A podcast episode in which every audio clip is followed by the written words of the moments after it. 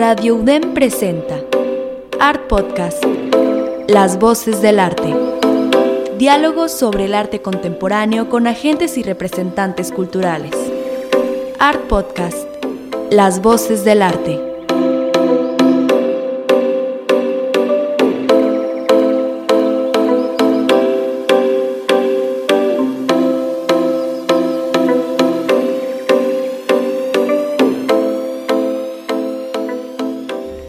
Hola, soy Rebeca René y te doy la bienvenida a Art Podcast, transmitiendo en Radio UDEM todos los jueves a las 2.30 de la tarde. Te damos las gracias por sintonizarnos y que puedas conocer lo que está sucediendo hoy en día en el arte contemporáneo. Te invitamos a seguirnos en Instagram, nos encuentran en Art Podcast MX. Ahí pueden consultar nuestra galería de apoyo visual. Les compartimos más información del programa, específicamente de las entrevistas que hemos realizado a distintos agentes culturales en México. Como ya lo saben, ahorita estamos en el ciclo de arte sonoro. Hoy será nuestra última edición de esta sección de Art Podcast y para esta tercera temporada colaboramos con el Centro de las Artes de Conarte. Dicha alianza parte del mismo interés, difundir el trabajo de artistas y proyectos que se realizan utilizando nuevos medios. Específicamente estamos hablando del arte sonoro. Hemos invitado al programa a los creadores locales que participaron en la exposición colectiva de la nave Generadores titulada Estéticas en Revolución, la cual reunió propuestas individuales de artistas contemporáneos quienes trabajan con la ciencia, tecnología y el arte. Estuvieron en el programa los artistas Daniel Pérez Ríos, Daniel Lara Ballesteros, Ernesto Walker y, para este último episodio nos acompaña Angélica Piedraíta, con quien tuvimos la gran oportunidad de platicar y conocer sobre su proceso y su cuerpo de trabajo con el sonido. Les platico primero quién es Angélica Piedraíta y pasamos a escuchar su entrevista. Angélica Piedraíta es una artista multimedia colombiana, docente e investigadora. Cuenta con un máster en Fine Arts en Artes Mediales por la Universidad Sony, ubicada en Buffalo, Nueva York, con el apoyo de la beca Fulbright interesada en la creación a partir de técnicas y metodologías híbridas de corte tecnológico. Su trabajo ha sido exhibido en Alemania, en la Bauhaus University Weimar, asimismo en The New School for Social Research en Estados Unidos y en el Banco de la República en Colombia. Además, se ha presentado en festivales como Pixel Point en Eslovenia, Loop Barcelona, el Festival Internacional de la Imagen en Colombia, entre muchos otros. Como investigadora, ha participado en la edición de libros y programas distritales en la educación de artes, ciencia y tecnología. Trabajó como profesora asistente de la Universidad Javeriana en Bogotá y actualmente es profesora asistente de la Universidad de Monterrey. Su más reciente trabajo se concentra en la naturalización de la mirada mediada por dispositivos dispuestos a observar. Durante el 2004 y 2005 estuvo frente al proyecto de investigación Video Red hacia la creación colectiva de video en Internet, con el apoyo de la beca del Banco Santander para Nuevas Tecnologías en 2008, el cual recibió mención de honor en el decimoprimer Festival Internacional de la Imagen en Colombia. Y pues bueno, pasamos a escuchar esta entrevista, no sin antes agradecer a Angélica por su generoso tiempo y compartirnos un poquito más sobre sus inicios y su proceso creativo. Extendemos un agradecimiento también a Elisa y a Paola del Centro de las Artes, con quien realizamos este ciclo de arte sonoro para Art Podcast y que con este episodio concluye.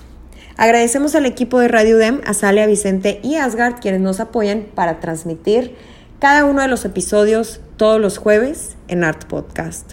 Les recuerdo nuestro correo para que nos puedan enviar sus comentarios y nos cuenten qué les gustaría conocer en el programa.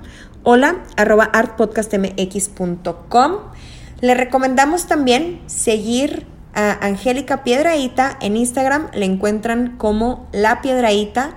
Asimismo, que revisen su sitio web lapiedraíta.com.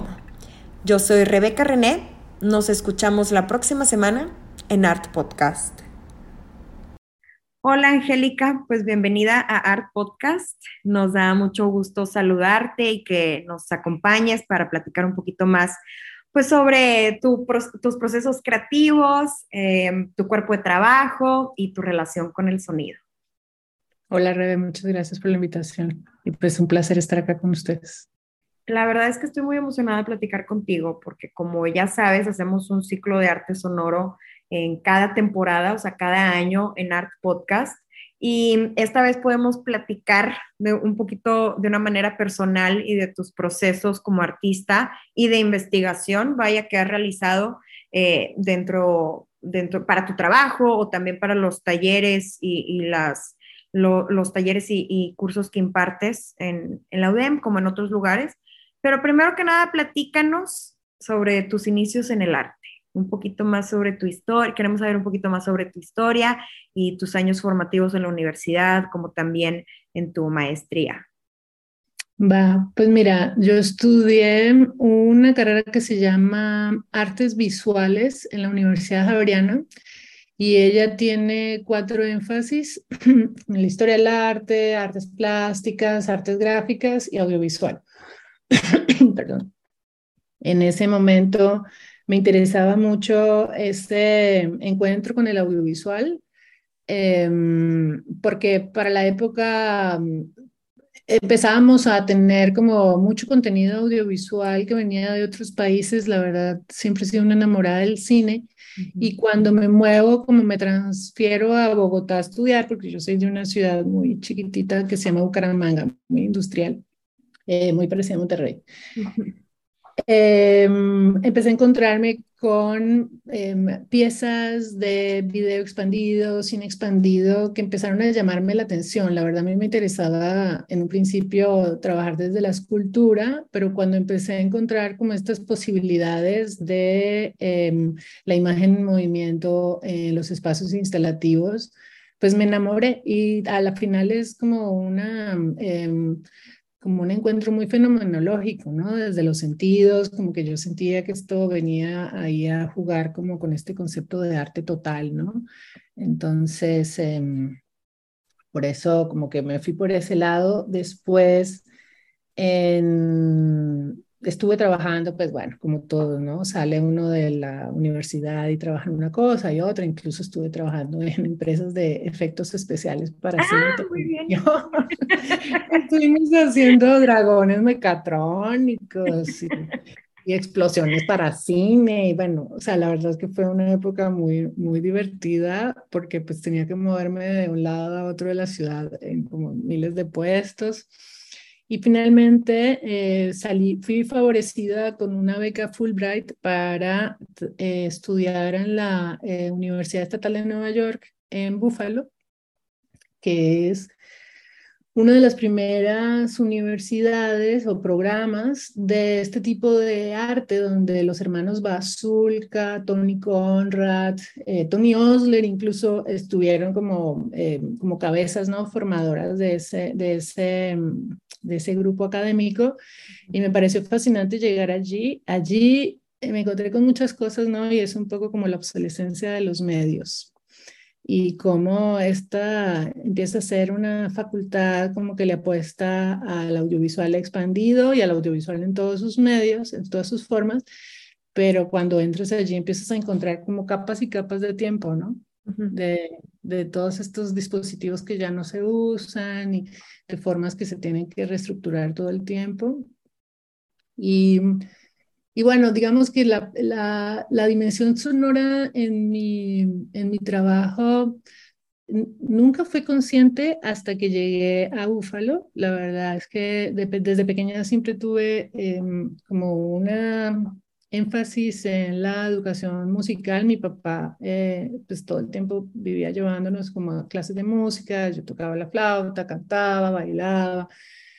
Mi hermano es baterista, eh, también trabaja en diseño de espacios acústicos y em, mientras estuvimos trabajando en audiovisual en la universidad, eh, yo como muy intuitivamente empecé a em, relacionarme más con la ingeniería de sonido. Entonces yo hacía el sonido para las películas o por lo menos diseñaba esa esa parte como sonora de, de, los proyectos, incluso en mi tesis de, de proyecto de grado para la carrera, eh, trabajé junto con un músico creando como una especie de comercial para productos femeninos y entonces entre los dos compusimos, y, pero, pero nunca sentí que pues yo era artista sonora porque pues eso suena muy a músico que hace otras cosas más experimentales, ¿no? Cuando llegué a Búfalo, Búfalo tiene una comunidad de artistas sonoros y de músicos experimentales y de música concreta muy fuerte y, y me empecé a soltar, ahí me di cuenta que realmente pues como mi amor como y mi interés por el sonido pues era algo que venía muy naturalmente y, y allí empecé a como un poco profundizar un poco en eso, ¿no? Entonces, eh, un poco con miedo, ¿no? Sabes que cuando eh, empiezas a trabajar desde el audiovisual y tienes como una formación académica, pues estos giros, dices como, no me los puedo permitir porque ni la academia ni el mundo del arte me los permite. Pero después me di cuenta que cada pieza que hacía tenía esa dimensión, entonces que básicamente pedí permiso por pedacitos. poco a poco, te volviendo. y en esta, digamos que esta búsqueda o, cómo te fuiste envolviendo de poco a poco, vaya, ¿cómo te fuiste relacionando personalmente con el sonido? O sea, entiendo que desde chica este, tu relación era era no como creadora, sino como, como escucha o, dentro de la danza en temas de coreografía y de ritmo. Em, pero ahora, eh, ¿cómo te has relacionado personalmente y cómo esto ha cambiado tu manera de ver el entorno y, eh, cómo te ubicas tú también en el espacio? Va, pues mm, la verdad Mm, empecé, digamos que en términos de obra, eh, como que siempre terminaba una pieza y cuando la sentía, y cuando no tenía diseñado, no estaba pensada desde el principio la base sonora, la sentía un poco desnuda. Y después me daba cuenta que el mismo tiempo que dedicaba a esa dimensión visual, casi que el doble o el triple se la dedicaba a la dimensión sonora, ¿no? Incluso algún tiempo que estuve trabajando en publicidad, eh, pues no tenía presupuesto para contratar diseñadores de audio, entonces yo misma en GarageBand como que empezaba a jugar y disfrutaba mucho, ¿no? De esos procesos, pero nunca, pues nunca realmente eh, me consideraba eh, música, ¿no? O compositora, porque pues lo hacía desde GarageBand y a veces cuando trabajas desde GarageBand dices como que estás haciendo trampa. Pero digamos que esta onda con los conciertos, la música em, y la música experimental, pues siempre ha sido como parte de este lugar, ¿no? Del, del, del, deseo y del goce que tiene uno como extra, ¿no? En sus, en sus trabajos, entonces, y en su vida, ¿no? Entonces, em, y mi hermano, pues también en algún momento estuvo em, estudiando música, entonces como que estaba muy, muy en contacto con muchos músicos y tenía muchos, muchas relaciones como de aficionados, ¿no? Y amigos eh, muy melómanos. Yo, la verdad, no soy melómana para nada, pero sí hay una apreciación musical que considero. Entonces, sí hay unos elementos ahí como como muy corporales, ¿no? Con la música y los géneros, los ánimos y los tiempos que poco a poco se fueron desarrollando y pues en Búfalo ya empecé a tomar clases específicamente de electrónica relacionada con el sonido. Entonces algo pasa con la programación y la electrónica y es que eh, el sonido de alguna manera, cuando, cuando empieza em, como el advenimiento de la música electrónica, digamos con Stockhausen y toda esta escuela alemana, ¿no? Em, eh, empiezan a haber más rápidos sintetizadores y, mm, juguetes para trabajar la señal electroacústica que em, dispositivos visuales, ¿no es cierto? Entonces, digamos que la música siempre como que ha ido un poquito un, el, fonógrafo, ¿no? Al lado del video, o sea, en términos de arqueología de medios también empiezas a ver que la historia del sonido en relación con la electrónica ha sido y la energía ha sido como mucho más temprana de lo, que la imagen. Entonces yo creo que ahí mismo encuentras tú como formas de trabajar y Cuando empiezas a trabajar con electrónica y con programación, es mucho más intuitivo empezar a trabajar con sonido que trabajar con imagen, porque la imagen implica como muchas capas y como muchas relaciones algorítmicas y con el sonido pues las cosas son un poquito más em, intuitivas y pues corporales, ¿no? A la final, ¿no? Hay una cuestión ahí como eh, muy particular con el cuerpo, ¿no? Nosotros, nuestro oído, la forma en que está eh, organizado, o sea, como eh, todos estos elementos, ¿no? El, martillo, el yunque, los, las, los pelillos ciliados, ¿no es cierto? Y las formas como la energía, sí, la forma, pues como cada frecuencia va empezando a tomar como formas dentro de esta física o energía mecánica, ¿no? Y después se va con, conformando, eh, pues como en otros elementos eléctricos dentro del cerebro. Pues sí hay, un, hay unos gustos muy particulares, ¿no? Hay unos sonidos que te generan como eh, dolores de cabeza, otros que te levantan el ánimo, ¿no es cierto? Entonces es, eh, es, es muy común, ¿no? Como estar estar allí en la, en la, edición de video, incluso estás todo el tiempo como revisando y escuchando y escuchando muchas veces em, el, mismo elemento, ¿no? Entonces es como que te vas acostumbrando a ello y creo que, no sé si respondí tu, tu pregunta. Sí, por ahí esto me lleva como a la, a la siguiente pregunta. Vaya, me gusta pensar en tu trabajo como una creadora de imágenes. O sea, a través del paisaje sonoro, la bioacústica, nos invitas a crear una conciencia ambiental. Al mismo tiempo, nos invitas a hilar la, relación de nuestro cuerpo, como mencionabas ahorita, con, con el entorno y, generar conexiones, no solamente con la naturaleza y el ambiente, pero también eh, relaciones interpersonales. ¿Me puedes platicar un poquito más sobre las investigaciones que has realizado y, por ejemplo, algunas piezas ahora que, que estuvo eh, eh, tu participación en Estéticas en Revolución con dos piezas, Registro de Paisaje de Ventana y Paisaje del Río? Pues mira, yo creo que empecé haciendo consciente, o por lo menos empecé a darme cuenta de este deseo por lo sonoro precisamente en Paisaje de Río. En Paisaje de Río, esa pieza fue producida eh, mientras estaba en un taller de producción musical con Max MSP y en el curso solamente había músicos y estaba yo. Y recuerdo que en ese momento, digamos que para trabajo final, como que la única persona que terminó presentando un proyecto tangible fui yo y los otros pues simplemente estábamos jugando, ¿no?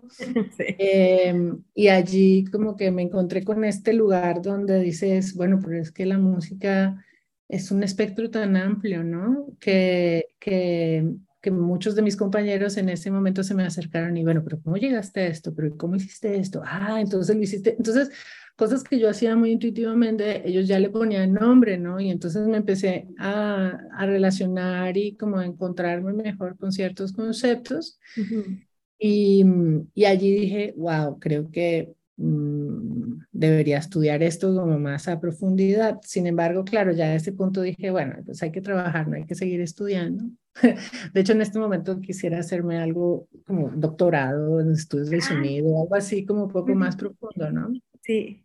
Y em, esa pieza como nació allí, no había tenido realmente la oportunidad de ser explorada como a su máximo. Yo siento que todavía puede seguir siendo explorada. La fisicalidad del sonido precisamente hace que eh, ciertas piezas se, se puedan presentar en ciertos lugares y en otros no. Entonces, antes de esa pieza, por ejemplo, estuve trabajando con hidrófonos, estuve haciendo una pieza que se llamaba em, la, mesa del feedback, donde tenía micrófonos conectados por todas partes de la mesa y elementos que generaban vibraciones. Y a partir de eso y conectados a la computadora, pues yo hacía como una especie de conciertito y trabajaba con una amiga que era poeta y hacíamos como un poco de performance allí, ¿no?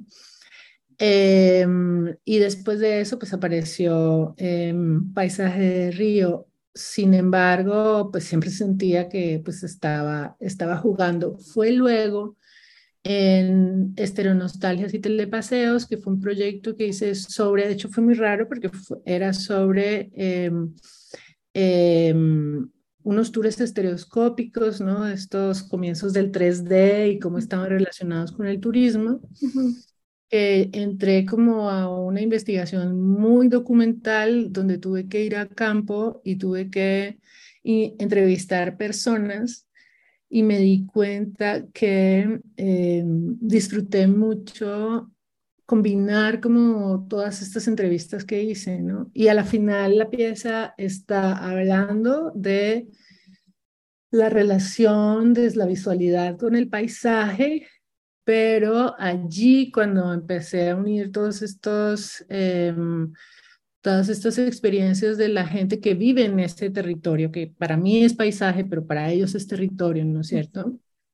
En, en Barranquilla, en una ciudad del Caribe colombiano, Em, como que hubo muchas preguntas que se dan a nivel de, del sonido desde lo sociológico y desde lo arqueológico que empezaron a tener mucho sentido en mi cabeza y que me llevaron como a este otro lugar del sonido que no es simplemente este em, elemento que hace parte del paisaje y que nos compone, ¿no? Porque por lo menos mi respiración, ¿no? Cuando yo encuentro, cuando yo estoy en un lugar en silencio, se hace evidente mi cuerpo, mucho más evidente que en cualquier otro momento, ¿no es cierto? Entonces, no es una cuestión solo de, em, de presencias, ¿no? De, que se, haga presente, se hagan presentes cuerpos en el espacio y en tu conciencia, sino que em, hay un montón de capas que empiezan a desplegarse en el momento en que empiezas a escuchar a otros, y a, escuchar sus discursos ¿no? y sus formas de, de, trabajo. Entonces casi que me iba volviendo loca porque yo iba con una idea de un proyecto y después de todas las entrevistas, pues se me desbarató. Evolucionó, se fue, eh, eh, eh, tuvo parte de la investigación. ¿Te sucede también eso cuando no es con, con seres humanos, vaya, con, con, con animales, con los pájaros, con la naturaleza? Eh, bueno, ahorita platicábamos de, el río, el agua, este, pero platícame un poquito cómo, cómo cambió, o si es que cambió, vaya, tu proceso creativo o tuviste, eh, sentiste alguna otra curiosidad ah, cuando llegaste aquí a Monterrey y, y, pues bueno, relacionarse con la ciudad, que es una ciudad muy industrial, de mucho movimiento, pero que también tiene sus momentos como muy tranquilos de la naturaleza y naturaleza totalmente diferente. Ir a Chipín, que es totalmente diferente que ir a la Huasteca, como eh, conocer la flora y fauna y, el, sonido del ambiente. Mira, mi primera impresión en Monterrey realmente fueron los anates y los cotorros. Para mí, una ciudad tan industrial y tan grande que tuviese como estas especies que, pues bueno, al final son... Em, pues bueno, les dicen plagas, ¿no?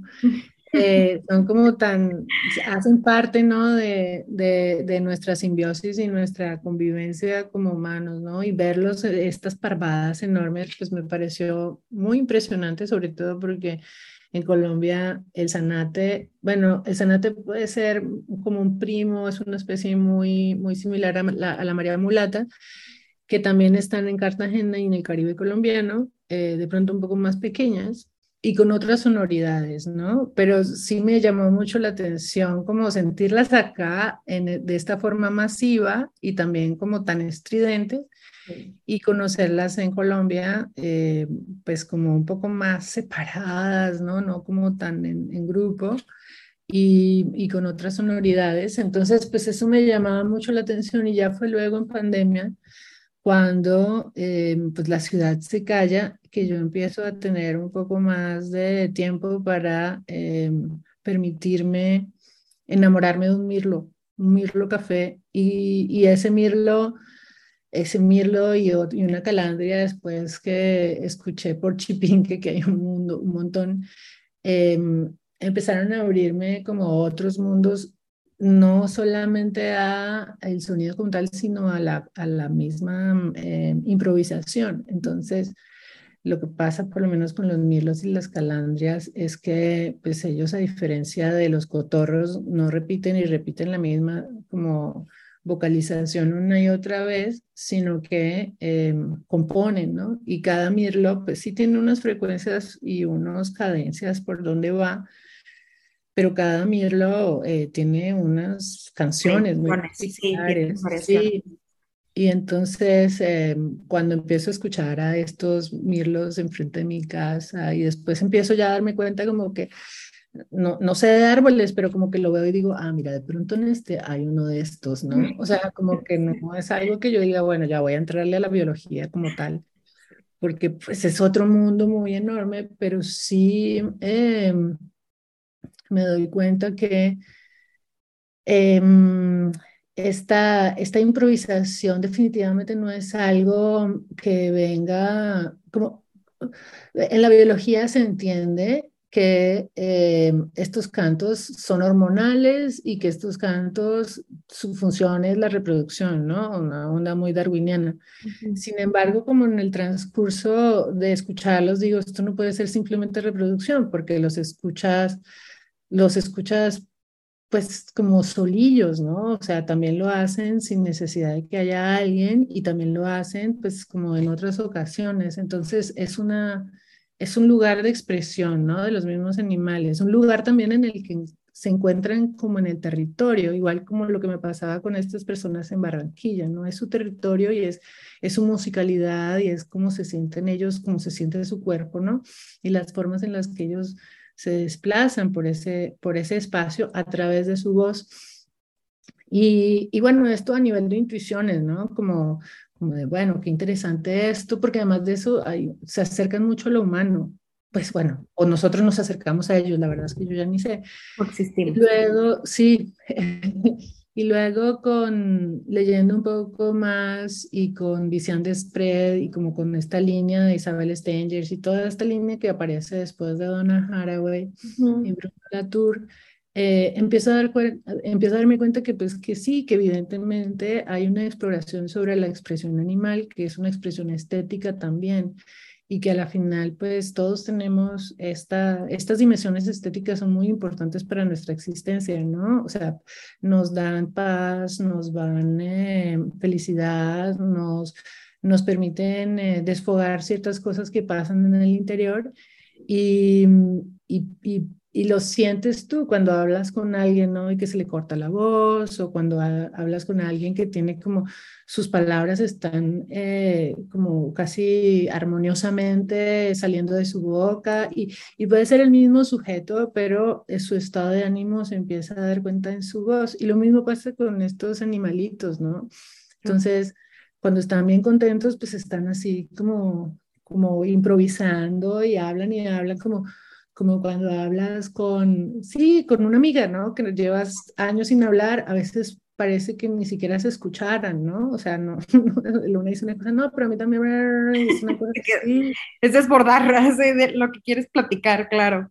Exacto, y a nivel eh, hormonal o así como que no tengas control de él, pues la risa también es otra forma, ¿no? En la que nosotros entramos como con otros y nos desbordamos y, nos unimos, ¿no? De una manera muy particular a otros y, y, damos cuenta de nuestra relación y de ese territorio que estamos conformando en ese momento. Entonces, sí siento que, que, que, lo, que sucede, lo que ha sucedido en estos, en estos últimos años, como con esta investigación eh, con la vía acústica tan humana como aviar y e incluso ahora con insectos, que he estado como clavándome con insectos, es que, pues, o sea, hay unas dimensiones eh, cognitivas del territorio, de la temperatura, de cambios globales, de estados de ánimo que, que, son, em, que son perceptibles a partir del, del sonido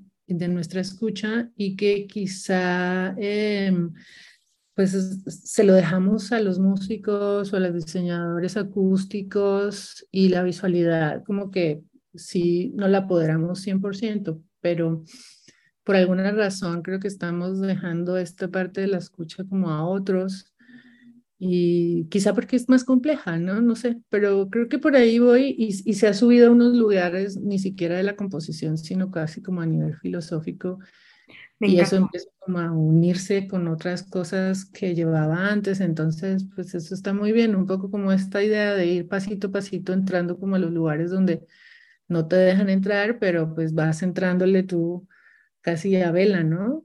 Claro, poco a poco y abriendo camino como creadora y, y que muchas veces, pues erróneamente el público pregunta, ah, ¿trabajas con sonido? ¿Eres músico? Ah, ¿sabes de composición musical? Y pues la, verdad es que no, eso es lo que hemos intentado como en cada episodio de platicar en el ciclo de, arte sonoro de Art Podcast, como un acercamiento diferente y, y, propuestas de los artistas. Se nos acaba el tiempo, Angélica, eh, nos extendimos un poco, pero nada más para cerrar así rapiditamente, rápidamente, este, ¿qué me puedes platicar de lo, eres profesora de la licenciatura en artes, ¿qué me puedes platicar de los jóvenes creadores? ¿De qué manera se relacionan ellos desde la creatividad y el quehacer artístico con los nuevos medios? Este, ¿Tienen interés en el sonido o es un punto desde de parte de su creatividad desde la, tecnología? Este, no sé, ¿qué me, puedes platicar de, de los jóvenes creadores? Pues mira, yo creo que los jóvenes, como, al igual como cuando fui joven, no eh, sabes que existe algo hasta que no los pones en contacto con cosas, ¿no? Entonces, sí, por lo menos en muchas de mis clases, por lo menos hace poco en las clases de multimedia, eh, mi, mi metodología, por lo menos al principio de cada ejercicio, es atiborrarlos de ejemplos, ¿no? Como un poco de, bueno, y entonces escuchen esto y vean esto y vean este otro y vean este otro y vean este otro. Y casi que son tres sesiones, seis horas de observar, observar, observar, escuchar, escuchar, escuchar, maratones, ¿no? Maratónicas, porque pues en últimas es eso. Y en muchos casos ellos dicen como que mis, porque porque usted de dónde consigue todo esto, pero usted por qué llegó acá, pero y usted por qué tiene acceso a esto, pero por qué tiene más y yo y tengo más. esto es solamente la primera capa. Exacto, y no te voy a mostrar más porque pues necesito que empieces a hacer. Entonces, em, digamos que en este momento sí entendemos que en redes sociales y en pantallas y todos estos dispositivos tenemos acceso a muchas cosas sin embargo, esa, esa multitud de cosas realmente no es una, una variedad. El lado B sigue siendo el lado B, ¿no? Como en el, en, el LP. Entonces, en Internet, lo que nos llega normalmente por algoritmos o por preponderancias, ¿no? De eh, comerciales, industrias culturales y demás, son eh, pues ciertas producciones, cierto tipo de producción que apelan a lo que se está produciendo, sonoridades similares, cosas como afín y el algoritmo, digamos que si, si habláramos del algoritmo como el dios del algoritmo, siempre nos pone, o sea, siempre está buscando cosas similares. Entonces, a ti, si a Rebeca le gustó esto y a tal persona le gustó esto y tú eres amiga de las dos, entonces a ti también te gusta esto. Entonces, por similitud. Sin embargo, hay muchas otras cosas que son bien raras, que son bien especiales, que quizás se salen de, esa lógica a la cual no tenemos acceso en Internet, por más de que esté en Internet. Entonces, em, es importante, digamos, que en este momento en la academia, em, pues darle acceso también, ¿no? Como abrir el espacio y también en los espacios culturales de la ciudad, ¿no? Abrir espacio a que se, se aprecie esto y que haya mediación sobre esto, ¿no? O sea, que, que hayan formas de entender que, que si está raro no es porque esté feo, sino que simplemente está em, proponiendo otros lugares de producción, ¿no? Y conectar también esos esos, estas otras formas a, a, la historia, ¿no? Por lo menos empezar a conectar al Dada, a Luigi Russolo, a Stockhausen, como a muchas otras cosas y decir, bueno, esto no es que se lo esté inventando por rarito, es que hay una línea, ¿no? De personas que han estado produciendo este tipo de sonoridades y entonces eso abre posibilidades y si bien no hacen el salto enseguida, porque no lo hacen, definitivamente hay como, como que se queda en que, ah, no, es que esto es lado B. Em, por lo menos eh, saben y, saben que existe, ¿no? Y que eh, existe una posibilidad de narrar desde estas otras sonoridades y que se pueden dar permiso, ¿no? De experimentar. Entonces pasa mucho eso, ¿no? Que dice, no, mis, es que me, me gustó mucho lo que me mostró acá, entonces me dio por probar esto y sabe que funcionó. Y yo, bueno, muestra. Y ya cuando ves, pues sí, porque, porque le, le abres otra cajita de herramientas, ¿no? Es como, pues mira, se puede pintar con pinceles, pero también acá hay una serie de cepillos viejos con los que también puedes hacer cosas. Angélica, nos tenemos que ir, pero me dio mucho gusto platicar contigo. Eh, ahorita en el cierre voy a dar tus redes sociales y tu sitio web para que puedan contactarte y que puedan conocer un poquito más sobre tu quehacer. Chido, Rebe, muchas gracias. Y pues bueno, cualquier cosa, aquí estoy y me encanta hablar y mostrar cosas. Entonces, pues hasta la próxima. Radio UDEM presentó Art Podcast, Las Voces del Arte. Diálogos sobre el arte contemporáneo con agentes y representantes culturales. Art Podcast, Las Voces del Arte.